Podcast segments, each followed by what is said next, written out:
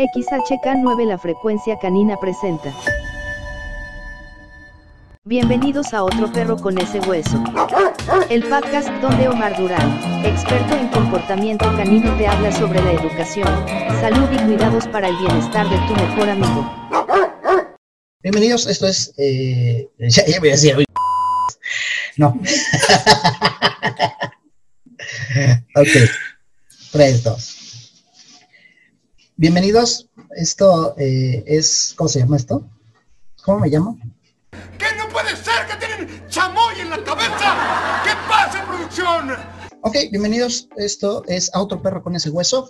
Eh, ya eh, vamos a tener un capítulo donde vamos a hablar más de este tema, pero hoy quisimos hablar con un gran amigo y entrenador que es Oscar López Bretón, que él está en Querétaro, un, un gran, gran amigo y eh, estuvimos platicando, siempre estamos chateando y compartiendo información y quisimos hacer este, este ejercicio de intercambio de, opiniones sobre lo que nosotros consideramos que hay un, debate muy fuerte sobre los términos que se usan con eh, perros reactivos y la palabra rehabilitar, que hoy está como muy de moda a partir de hace unos años, pero este, pues bueno, bienvenido, bienvenido Oscar, muchísimas gracias y, y la idea que tuviste de, de animarme a hacer este, este podcast es, culpa tuya, así que a, a, él se lo deben, ¿no?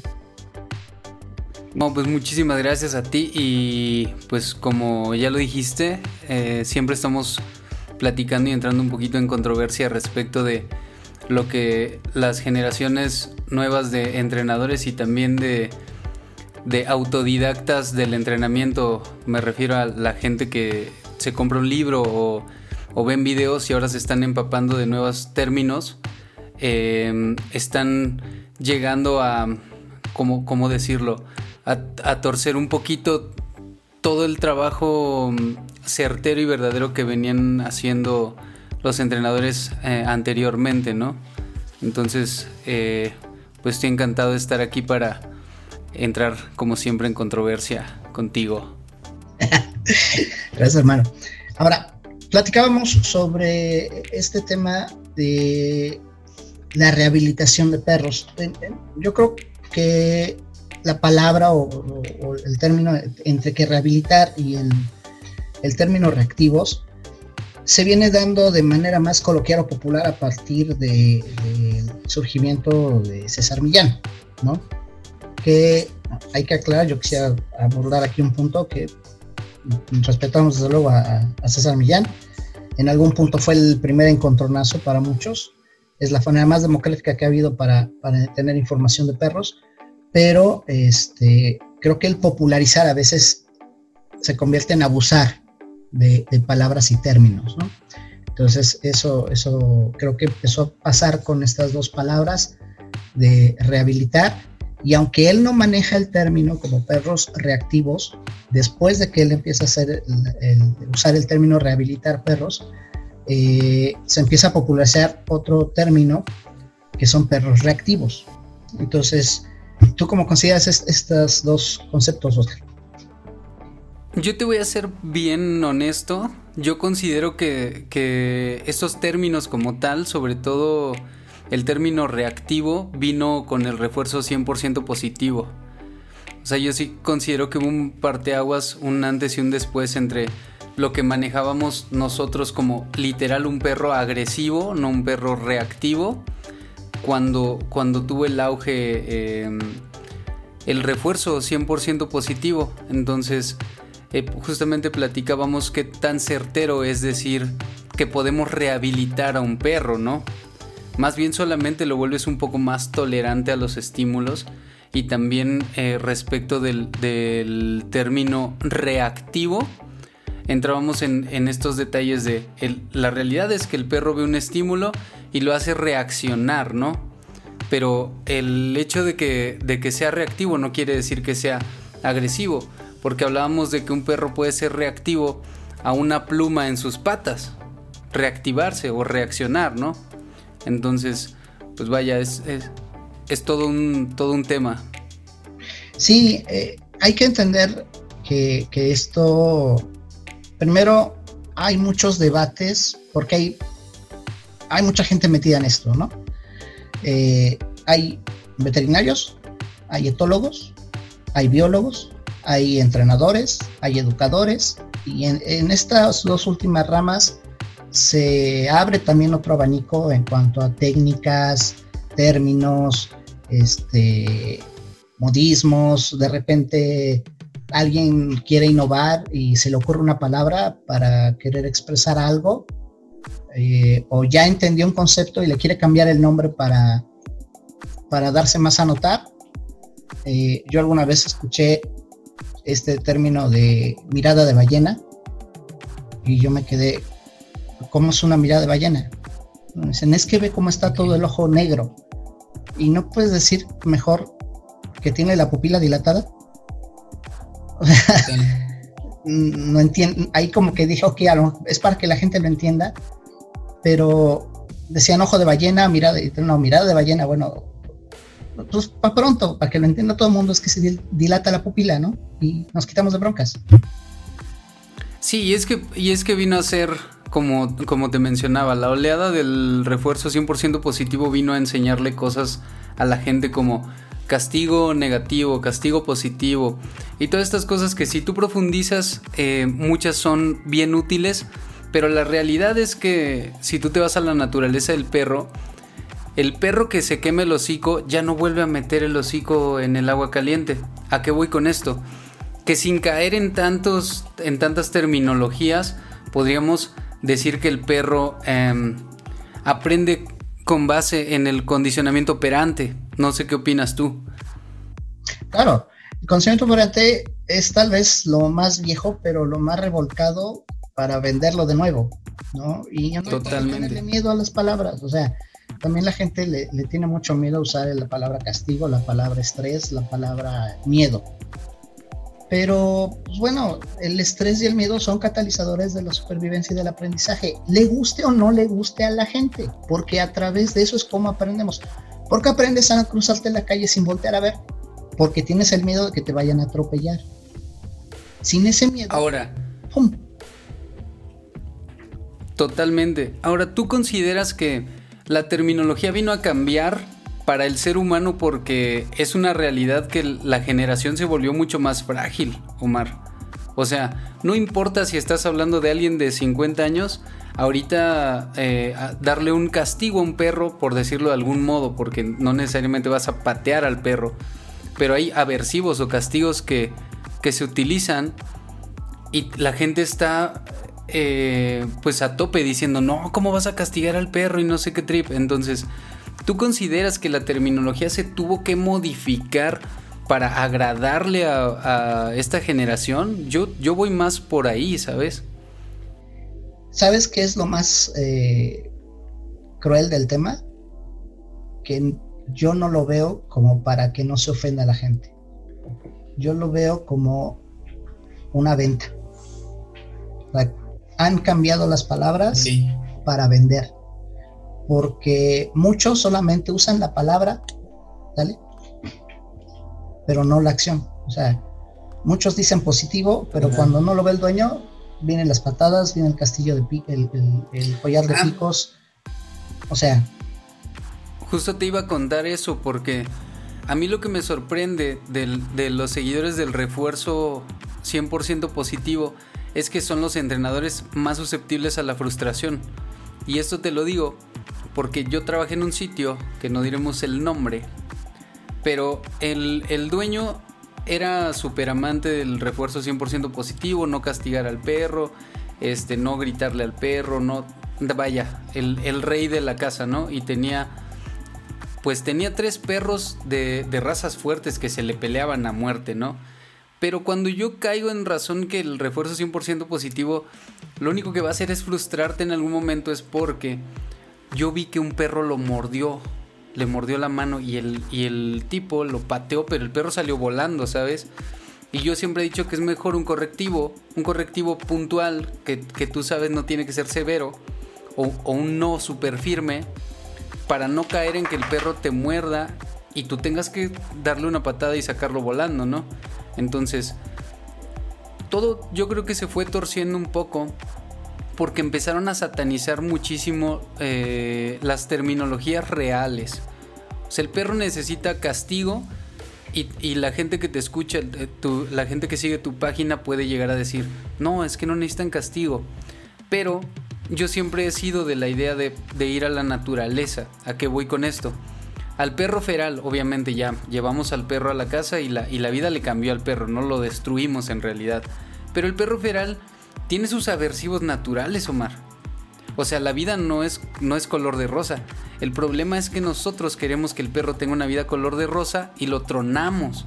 ¿Cómo? ¿Qué le compramos? La casita, que no pase frío, que no. Y cuando la realidad es que los aversivos naturales o los castigos naturales hacen que la supervivencia del perro sea más efectiva o crea perros más longevos. ¿Cierto o falso? Sí, porque eh, eh, aplica la selección natural. Entonces, ahora, entender, cuando tú y yo sí hablamos de castigos, obviamente no es porque nosotros agarremos y azotemos a los perros, ¿no? O, los, destrocemos, a, los mandamos a golpes. Pero entendemos eh, que cada acto tiene una consecuencia y el perro también lo tiene que entender y tiene la capacidad para entenderlo, ¿no? Pero de repente los tratamos, fíjate, como niños chiquitos. Pero, pero ¿por qué digo esto? porque a los niños chiquitos los tratamos como idiotas. El común de la gente ve un, un niño, oh, ¿cómo está bebé? Oh, ¿cómo está bebé? Háblale bien. Ay, qué bonito bebé eres. Qué hermoso estás. Pero, pero, ¿no? O, tenemos concepciones tan estúpidas que cuando tú como la gente lo ves, el común de la gente, y, y a lo mejor algún punto lo, lo hicimos por, por, por, sorpresa, por ignorancia, por ser la primera vez que te enfrentas a eso, pero de repente puede conocer a una persona con una discapacidad y, y le hablan como despacio y fuerte, ¿no? O conoces a, a, una persona mayor, ves a una persona mayor y en automático le empiezan a hablar como si, como si estuviera sorda, ¿no? Y despacio. Y, Abuelito, y todavía más radical. ¿Cómo está? O sea, todavía más radical si te topas a alguien, algún oriental, que, ya ves que hablan, eh, cuando hablan español se escucha raro. Haces lo mismo, le empiezas a hablar lento pensando que no te va a entender. Sí, sí me está cayendo el 20 de lo que tú estás diciendo, ¿no? Y a eso, a eso me refiero cuando dicen, cuando me refiero a, que tratamos a los perros como niños. ¿Por qué? Porque a los niños generalmente los tratamos como idiotas. Totalmente. Entonces les quitamos, no debe de sorprendernos, digo, eh, y a veces tú me, dices que yo le busco 20 chichis a las víboras, ¿no? Pero, pero, o sea, si en la historia de la humanidad no se le reconocían derechos o como personas a los esclavos y después no se les reconocía personalidad jurídica a las mujeres, o sea, si, fue en el siglo pasado ya en en el último siglo que se, le dieron derechos a las mujeres, pues sí, tenemos mucho que aprender, ¿no? Y todavía nos permea todo ese retraso, pero ese retraso también ha conllevado a, querer ser políticamente correcto y ahí es donde creo que terminamos mm, confundiéndonos todos. Totalmente.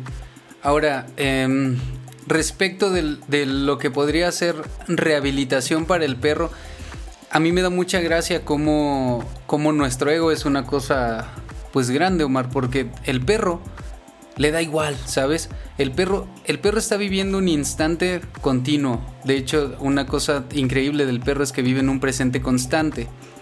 Para el perro es lo mismo si tú dices que es eh, reactivo o agresivo, él sabe que te va a arrancar la mano, ¿no? Y, y me da un poco de. Y me da un poco de gracia cómo el ser humano ha tratado de llevar todo tiene que ver con nosotros, ¿te das cuenta? Pero no pensamos realmente en cuál es la metodología de trabajo que necesita el perro. Y esto te lo cuento porque, más bien ya te había contado, pero para que la gente lo sepa, yo fui a dar una sesión a una persona de la tercera edad, ¿te acuerdas? Que tiene dos perros. Y que todo lo que yo le propuse para que los perros hicieran sus necesidades en un cierto lugar, ella me dijo que no, a todo, ¿te acuerdas? ¿Por qué? Porque todo se trata de nosotros. O sea, ya para empezar ya tronamos al perro, ¿no? Ya lo tronamos. Ahora queremos buscar a alguien que nos ayude a rehabilitar al perro o, readecuarlo o resetearlo, como quieras verlo. A nuestro gusto. Eso es todo un tema. E, eso es bien importante porque al final de cuentas, yo alguna vez también leí una publicación en Facebook a la cual no me quise meter porque no le vi el caso, porque preguntaban si se consideraba que la, la relación entre perro y humano tenía que ver con una relación de poder. Y bueno, no te, voy a resumir todo lo que empezaron a decir las personas, unos sí, otros no, etcétera. La verdad es que sí, es una relación de poder, porque tú tienes el poder de decisión sobre el perro y por el perro, ¿sale? O sea, el perro, y, en, algún podcast cuando hablé de, la, de, la, correa larga y corta, de la correa extensible, este, cuando es un contrasentido que, la gente lo considere, es que con eso tiene más libertad. Pues, si el perro tuviera libertad, no estaría contigo, ¿no? O sea, si es, si es mascota o animal de compañía, no es libre. Si es doméstico, si, si el animal es doméstico, no es libre de entrada. Entonces, tenemos estas preconcepciones equivocadas, ¿no? Eh, Totalmente. En sentidos estrictos, mucha gente dice, es que tú eres muy literal. Pues es que hay que empezar a, enseñarnos a hablar correctamente, ¿no? Entonces, sí, o sea, le puede dar más comodidad, le puede dar más amplitud, sí le puede dar más libertad en un sentido, pero finalmente lo tienes atado. Entonces, quítate la idea de que una... Partiendo de que, de que si, si tu perro es libre, quítale la correa y ve lo que pasa. Y tú vas a ver si tu perro es libre o no, ¿no? Y, no me refiero a libre... Exacto, más bien eso iba, ¿no? Decimos que el perro tiene toda la libertad y todo lo que ya tiene su correa de 5 metros, porque para esto también se puso de moda con el entrenamiento 100% positivo. Y no es que yo le esté tire y tire, es que se cometieron muchos errores, ¿sabes? Pero era lo que hacía sentir más cómoda a la gente y decían, bueno, pues con mi correa el perro ya está más libre. No, quítasela, tu perro no va a regresar contigo, ¿sabes? El perro está frustrado y no sabes cómo drenar toda esa frustración. Entonces, realmente mm, no solamente vinieron a, poner terminologías rebuscadas de, entrenamiento canino, sino herramientas absurdas como... Bueno, es que todas las herramientas se pueden usar si lo, si lo usas chido, pero por ejemplo el halti, halter, lesiona las vértebras, ¿sabes? Y eso es algo que en refuerzo positivo no te dicen. Solo te dicen que si tú le pones la correa, que es como un bozal de caballo, no lo vas a lastimar. Pero la gente no sabe usarlo. ¿Sabes? Exacto. Pues ya es bueno. O sea, a ver, y yo siempre he dicho a la gente, tú le puedes poner al perro collar, halti, pechera, el material puede ser de nylon, de, seda, de algodón, de lo que quiera. Si el perro se jala acá, se va a ahorcar. Si se jala acá, se va a torcer. Si le pones la pechera, se va a frustrar. O sea, si el perro se jala, sea con la herramienta o accesorio que gustes, si se jala, el perro no va a estar cómodo. Por supuesto. ¿Vale? Por supuesto. Entonces, es lo que, lo que mucha gente no, no acaba. Repito, ¿por qué? Porque vivimos en un en una conceptualización humana en la que el, satisfactor tiene que ser para el humano. Si tú crees algo, está bien. Si tú crees que no existe el COVID, no existe. Digamos paradigma, ¿no? Aunque sí, aunque ves a los muertos y todo, pero no, no existe eso. O sea, y, lo ves, y tu perro lo ves que se está jadeando, ahorcando, que tiene 20 mil problemas que tú consideras que son problemas porque el perro no lo entiende y que a lo mejor el perro tiene, eh, conductas normales como es ladrar, como es mordisquear, como es rascar. Entonces es que mi perro me hizo hoyos en el jardín, pues no tengas perro. Claro, cómprate un peluche, está mejor. Ahora, perdón, eh, estábamos eh, hablando del, del trip este de la rehabilitación y, toda la terminología que, se vino utilizando. Pero ¿qué pasa? Hay que pensar en algo bien puntual, Omar. Y eso bien puntual es que la gente cuando ya tiene un problema, como te decía, va a buscar lo que los haga sentir más cómodos y donde ellos crean que no van a lastimar al perro. Pero tú y yo nos ha tocado que nos traen perros rotos de tres o cuatro entrenamientos ya. ¿Sabes por qué? Porque la gente no quiere un entrenamiento estricto. ¿Qué, podríamos llamar un entrenamiento estricto, Mar? que el perro, eh, porque fíjate, hasta te los traen agresivos y gordos, ¿no? O sea, que les dan exceso de alimento, que los super premian y todo esto. Entonces, ¿qué hay que hacer? Bajar un poco la dosis de alimento, subir la dosis de ejercicio. Entonces, cuando la gente viene a su primer clase y ven al perro acostado, desganado, te preguntan si está enfermo. ¿Sabes? ¿Por qué? Porque todo el tiempo estuvieron en busca de lo bonito. ¿Qué es lo bonito? Aquí no los maltratamos, eh, o sea, la pintan bien. Pero la realidad es que el tipo de entrenamiento donde no se maneja un cambio de hábitos reales, lo único que hace es romper al perro. Entonces, por eso, por eso hablamos de es rehabilitación y todas estas terminologías tan rebuscadas. No, es que el humano tiene un ego tan grande que siempre va a buscar donde él encaje, pero no su perro. Y luego rompe el entrenador al perro de manera negativa y te lo traen ya de tres entrenamientos, entonces imagínate, ¿no? Ya el trabajo se, vuelve una cosa súper complicada para nosotros, donde también cobrar se vuelve todo un tema porque eh, un perro que ya fue roto por tres entrenamientos, obviamente tienes que cobrar más y también te dicen, no, pues es que no solamente quiero una rehabilitación, sino también quiero que me cobres barato. O sea, el ser humano eh, siempre está buscando su comodidad. Y aparte quiero que me lo regreses y no tener que sacarlo a caminar ni nada. O sea, yo quiero que tú hagas magia. ¿Sabes? Eso nos pasa a todos, yo creo. O sea, viene de la expectativa, ¿no? Todo el mundo quiere un perro perfecto cuando ni siquiera hay un ser humano perfecto. Entonces, no es lo la gente no lo acaba de entender. Y, digo, es muy fácil. Y cuando hablo, digo la gente, me incluyo, desde luego, ¿no? O sea, todos tenemos nuestros defectos, todos tenemos nuestras eh, virtudes, pero los defectos siempre van a ser los que no queremos ver, ¿no? O estamos conscientes de ellos y nos vale, que es peor. Entonces, eh, es, es la expectativa contra la realidad, ¿no? Quiero un perro para que me acompañe, quiero un perro para que se vea bonito, quiero un perro para que vaya en viaje conmigo en el coche, para que jueguen los niños, para que cuide la casa, para este oye, pues ni mi esposa me pide tanto, cabrón. O sea, yo con, yo con trabajar, lavar los trastes, este, arreglar los enchufes cuando se, la llave cuando se Ya, o sea, pero al perro le, le quieres pedir 20 mil maravillas, ¿no? O sea, y es eso, sí, sí, a nosotros, ¿no? Oye, este, ya, ya se, este, hay que arreglar esto. Y como ¿por qué? Pues imagínate, el perro no se va a enojar cuando le quieras cambiar una, una conducta, ¿no? Ahora, también pienso, dime, claro, claro, ahora pienso mucho en, que quisimos ir como al, primer mundo, tratando perros eh, como si estuviéramos en Alemania u Holanda, ¿no? Con, con métodos 100% refuerzo positivo. Pero se nos olvidó que la gente en Alemania y Holanda tienen el tiempo suficiente para caminar y ejercitar al perro. Y no solo eso, para que tú puedas adoptar un perro, porque ni siquiera los dejan comprar. Te dan un curso de un año, ¿sabes? Entonces tú sales, cuando vas a adoptar a tu perro, tú sales mejor preparado que un entrenador latinoamericano. Entonces, queremos tratar en México a los, a los perrillos como en el primer mundo con terminologías de refuerzo 100% positivo y que todo sea bonito, entonces tenemos que chutarnos la universidad del aprendizaje canino como en el primer mundo, ¿no? Y, es que ahí, ahí va otro factor. Primero, queremos imitar.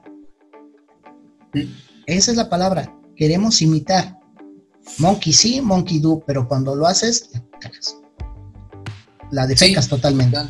¿Por qué? Porque la, circunstancia, el contexto es otro.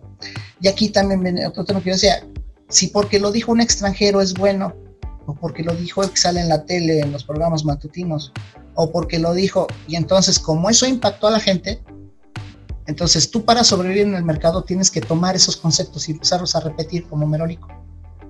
Pero no los entiendes, ¿no? O intentas entenderlo. Y, llega alguien con un cursito por ahí que dice, vamos a trabajar perros reactivos. Ok, vamos, vamos. Pero eh, no sabes, supuestamente las, personas tendrán una preparación o no, pero si no hay un médico veterinario por ahí de por medio, yo no le veo caso. O sea, que me perdonen los compañeros competidores y todo. Los cursos que yo doy, las, las pláticas, las capacitaciones que doy, pasan, tienen el visto bueno del doctor Emanuel y del doctor Ismael. Claro.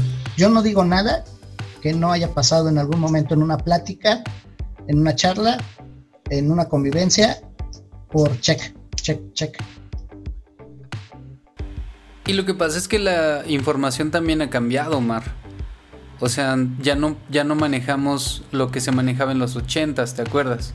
O sea, ya está cambiando brutal, entonces tú tienes siempre que respaldar tu información en un profesional y alguien que sepa mucho más que tú que eres entrenador. Eso es una realidad. Por ejemplo, ¿de dónde viene el, término reactivo? Es un término médico y que significa que el organismo reacciona a un estímulo. Nada más. Exacto. Es lo único que significa. Exacto. Entonces, no, hay perros. Que para ser claro, no es agresivo. Exacto. Entonces, cuando tachan, es que el perro es reactivo. A ver, a ver, espérame. O sea, pues todos los perros son reactivos.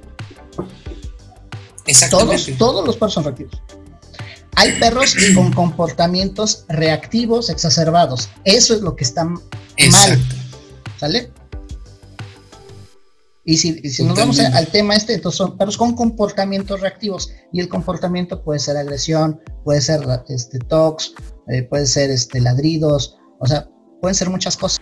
De hecho, de hecho, si lo piensas, el perro agresivo es más parecido en términos a un impulsivo que a un reactivo.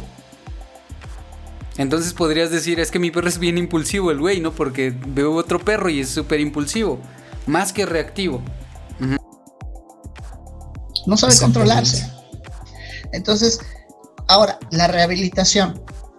Eh, tú y yo tenemos mucho esta, este chip de que sí, los perros que tienen problemas de comportamiento, tenemos que pensar en ellos como si fueran adictos, ¿no? Total. Tienen vicios de conducta, tienen un vicio y, dependen ya de él. De hecho, la, la, explicación científica de por qué un perro repite malas conductas es porque le satisfacen. Totalmente. ¿Vale? En su cerebro también hay actividad neuronal, neuroquímica, que se activan eh, como, como nosotros cuando tomas una cerveza, un refresco, un cigarro o quien se meta otras cosas, igual. Total, totalmente. Hay, toda una segregación de hormonas y neurotransmisores que causan placer y que son adictivos. ¿Sale? Entonces, hay que tratarlos en ese sentido y por eso se ha tomado la palabra rehabilitar. Pero ojo, cuando tú llevas a a un, a un adicto a un dependiente a una rehabilitación es un proceso de desintoxicación. Y no son bonitos. Totalmente. Aunque no lo golpees, no son bonitos. Porque el perro se, se ve privado de hacer lo que le gustaba hacer. El estímulo, claro. Y luego empezarle a hacer una modificación de comportamiento. Y luego ya lo hiciste. Y luego se lo regresa a la gente. Pero lo mismo que pasa con un adicto, ¿Qué tiene que hacer un adicto? Estar bajo supervisión y no puede estar cerca de los estímulos que, lo lleven a repetir la conducta de vicio. Totalmente, totalmente. La gente no lo entiende. La gente piensa que rehabilitar es locuras. Y ya, no va, no, nunca en su vida vas, un perro que mordía, nunca más va a morder. Total. ¿No? Y entonces, es que mordió porque es que hicieron lo que les dijimos. Este, no, es que. Fíjate que me pasó una vez que, me llamaron por un perro agresivo, ¿no? Que, que, mordía. Y cuando les empiezas a hacer el cuestionamiento de, ajá, ¿qué mordió? ¿A cuánta gente mordió? ¿Mordió perros, niños, gente adulta? Preguntas todas las cosas que te sirven como, como el precedente para poder trabajar al perro. Y me dice, ¿y qué tiene que ver si mordió un niño o un viejito? Te estoy diciendo que el perro mordió. ¿Y qué tiene si ya mordió 20 veces? Y yo lo que digo es, pues sí, pero un adicto de una cerveza no es el adicto que ya toma aguarrás, ¿sabes? Entonces la cantidad de dopamina que ya libera el perro en cada mordida se vuelve un caso más severo. Entonces estás hablando de una readaptación del perro que si te ibas a tomar 4 a 5 semanas, si ya mordió mucho, O sea, si es un perro incontrolable, pues te vas a tomar tres meses de tu, de tu vida rehabilitándole como, como decimos, ¿no? Entonces, de pronto la gente simplemente no comprende por qué les preguntamos tantas cosas y por qué de la metodología de trabajo de repente tan cara y de tanto tiempo, ¿no? Sí. Yo cuando, cuando empezaron a hacer modificaciones a las leyes, que bueno, ese será otro tema, ¿no? También es Ay, Dios mío, México. Pero bueno, eh, todos los entrenadores empezaron a quejarse porque les iban a obligar a tener este, médicos veterinarios responsables en sus escuelas, en sus estancias. Y bueno, le piden que haya un, responsable, alguien que avale ahí, que esté pendiente por si pasa algo, pueden atender a los animales.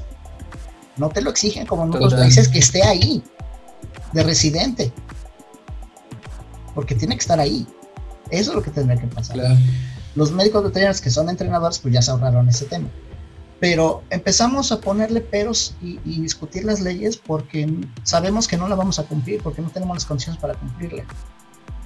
Pero de nuevo, la ley estará bien si la autoridad mostrará realmente interés en dar los resultados, pues de repente también lo hacen de manera clientelar. Es, es todo un tema. Pero bueno, a final de cuentas, tú y yo sabemos, tú tienes tu, estancia que se llama Tender Dogs, está en Querétaro, también aprovechamos para hacer el gol, ¿no? ¿Estás en Querétaro? Gracias, gracias. Avenida Independencia, número 106. Estamos en la salidita hacia Santa Rosa Jauregui. Pues ahí pueden buscar a Oscar cuando quieran este, no rehabilitar, sino educar y cuidar a sus perros. Entonces, este, eh, de repente les ponemos esos peros, ¿no? Y, empezamos a atacar entonces a los veterinarios y a todo mundo y desconocemos todo. Este, pero repito, porque te ves, te ves, te golpean en el bolsillo. Entonces queremos este, maquillar para no perder el changarro. Total, sí, claro. Entonces, a, lo que iba es que, por ejemplo, ¿qué, pasa y por qué la importancia? ¿Por qué, muchos se rehusan a, darle su valor a los médicos veterinarios?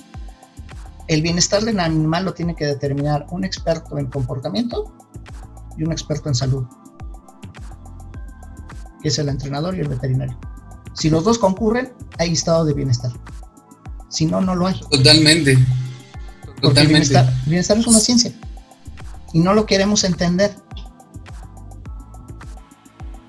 Sobre todo porque cuando estás hablando de perros reactivos o perros con estereotipias o fobias, algunas veces tienes que utilizar, por ejemplo, el famoso adaptil, ¿no?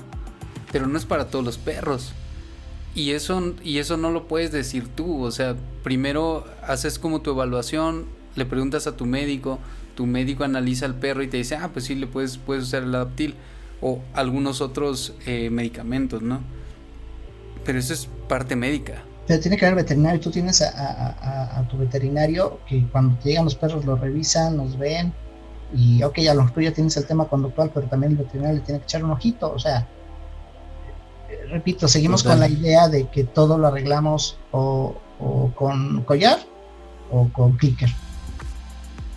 Pero a nadie se le ocurre a, nadie se le ocurre considerar al perro. Es lo que te, es lo que llevo diciéndote 20 minutos. Eso. ¿Qué es lo que a mí me acomoda? O sea, tanto le metemos al perro y, y resultó que tu perro, el que mordía, mordía porque un día tú le diste un hueso de pollo, se le clavó en el paladar y le dolía, ¿no? Y ahora le acercabas la mano al hocico y te mordía. Entonces no nos damos cuenta ni nos tomamos el tiempo de pensar en el perro, ¿no? me tocó Oscar, un Yorkie en, una casa súper rico, ¿no? El dueño. Y es que el perrito se pelea con el otro y se me ocurre a mí cargarlo y lo primero que lo empiezo a manosear y le siento aquí como si tuviera un chicle. Y dije, ah, tiene un chicle o algo aquí pegado. Y le empiezo a quitar y veo que no era un chicle, era pus y sangre. Okay. El perro tenía un absceso en, en la mandíbula que le había perforado ya hacia afuera la piel. Ok. Y nunca se habían dado cuenta, Oscar. por eso se peleaba con Sí el perrito, pasa. porque el otro se acercaba y como le dolía no quería jugar y tiraba el- el- el trancazo. Sí, claro. Cuando le dije, yo no tengo nada que hacer aquí, llévalo al veterinario primero. O sea, ahí no hay rehabilitación, o sea, y, y- y el término rehabilitación también hay que tener mucho cuidado cómo se aplica, eh, porque dependiendo quién lo aplique, ¿no? Si, si pones, el perro es reactivo, pero no sabes a qué es reactivo, y si lo vas a rehabilitar cuando no sabes Exacto. diagnosticar, a qué lo vas a rehabilitar. Tú y yo lo hemos visto. Ahí hay, el tema. Ha- hay perros que no necesitan rehabilitar, hay perros que nada más se lo quitas a la persona. Con que se lo quites a la persona, cambia. Y listo. Y ya dejó de hacer lo que hacía. Quien está en la rehabilitación es el ser humano. Totalmente. Por eso implementamos el servicio de psicología para... Tienes tus traumas. El- es, que el, es que el ser humano es el que está lleno de pedos, ¿sabes? Nuestra cabeza es un mar de cosas. Y, fíjate, hay un punto importantísimo que tocar y es que analices bien tus opciones cuando vas a llevar a tu perro a educación. Porque me llevan un perro mestizo, una perra mestiza que mordía, no dejaba que la acariciaran, ya no se quería levantar de su sitio, ya estaba toda huraña. Y fueron entrenadores y la mayoría aconsejaron eutanasia porque era un perro, o sea, ya no se podía controlar. ¿Y sabes qué tenía el perro, Omar? Tenía la uña accesoria en, en ¿cómo se llama? Como, como se le hacen los cuernos a los borregos, se hizo rosca, se clavó, se clavó en ambas patas y tenía las patas infectadas y nadie se dio cuenta. ¿Qué hicimos? Pues obviamente pues le pones un bozalillo porque el dolor va a reaccionar el perro. ¿Qué hicimos? Veterinario, yo detuve al perro, le quitamos las uñas clavadas, o sea, un pedazo así enorme clavado en la piel, pus, todo, su antibiótico, y el perro andaba como si nada. O sea, hay que analizar muy bien con quién llevamos al perro porque la evaluación no es un chiste. Hay más de 10 tipos de, de agresividad, si lo quieres ver así, ¿no? O de impulsividad ahora que lo... Que lo decimos. Sí, y, bueno, ni tú ni yo somos veterinarios, pero sí hemos tenido el interés de aprender y ya por lo menos como a primera mano no podemos tener a veces la presencia del veterinario en una consulta, este, pues tú ya empiezas a preguntar, ¿no? Un poquito de historial clínico. Yo lo primero que hago empiezo, si el perro se deja manipular, entonces los empiezo como que a juguetear y los apapacho y los cargo mientras la gente me sigue diciendo cosas y de repente le digo, ok, sí, pero ¿sabes qué? Le duele aquí la pata.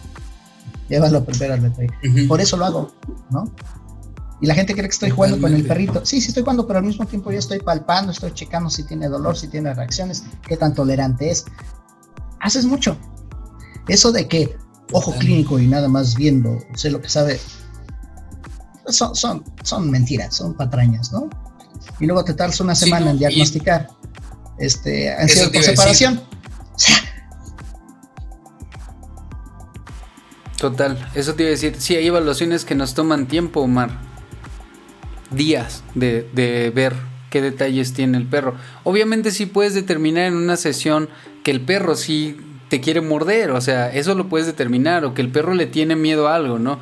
En un rato, pero, pero encontrar la razón detrás de, de todo esto es pues el, el chiste del entrenador, ¿no?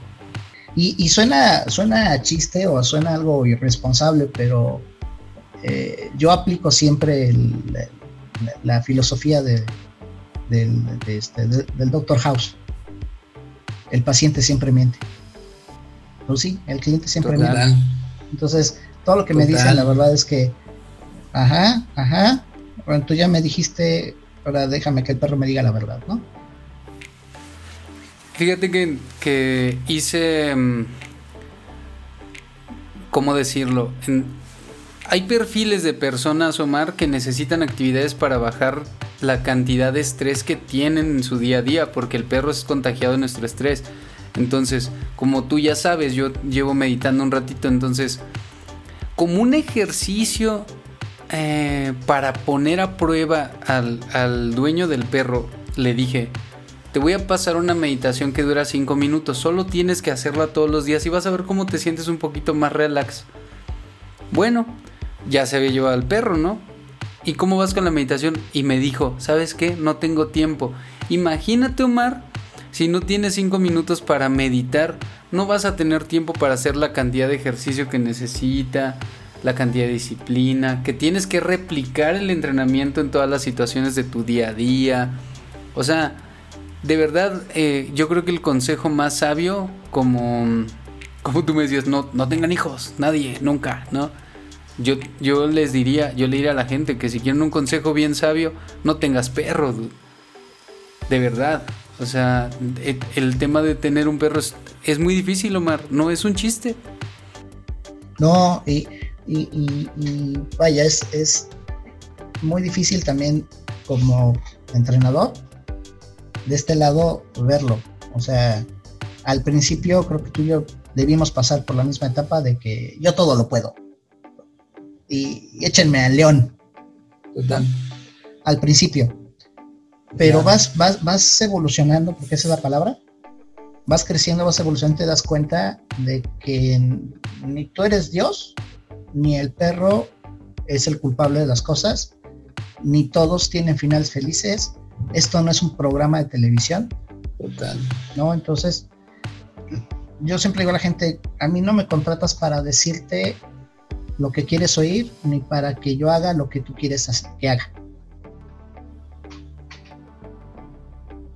Total. Tiene razón.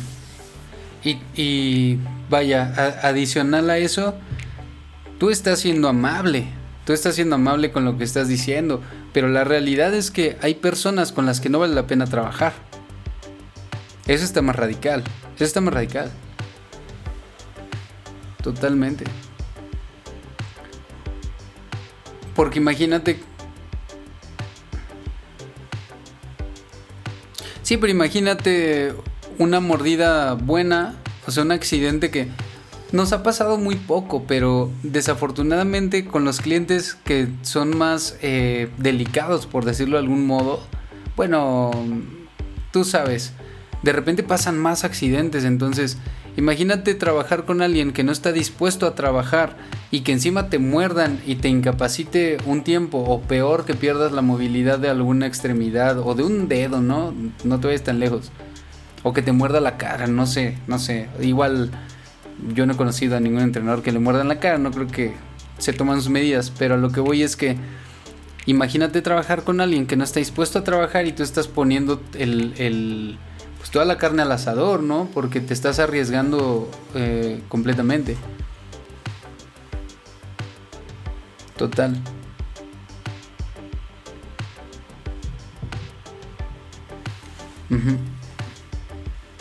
Totalmente. Totalmente. Sí, claro. O sea, definitivamente los perros necesitan eh, un cambio de estilo de vida en general. Bueno, podrías hablar solamente de en México. Necesitan tener un cambio radical de dueños y un cambio radical de vida. ¿Te acuerdas de el jefe y sus pitbull. Sí, la viste.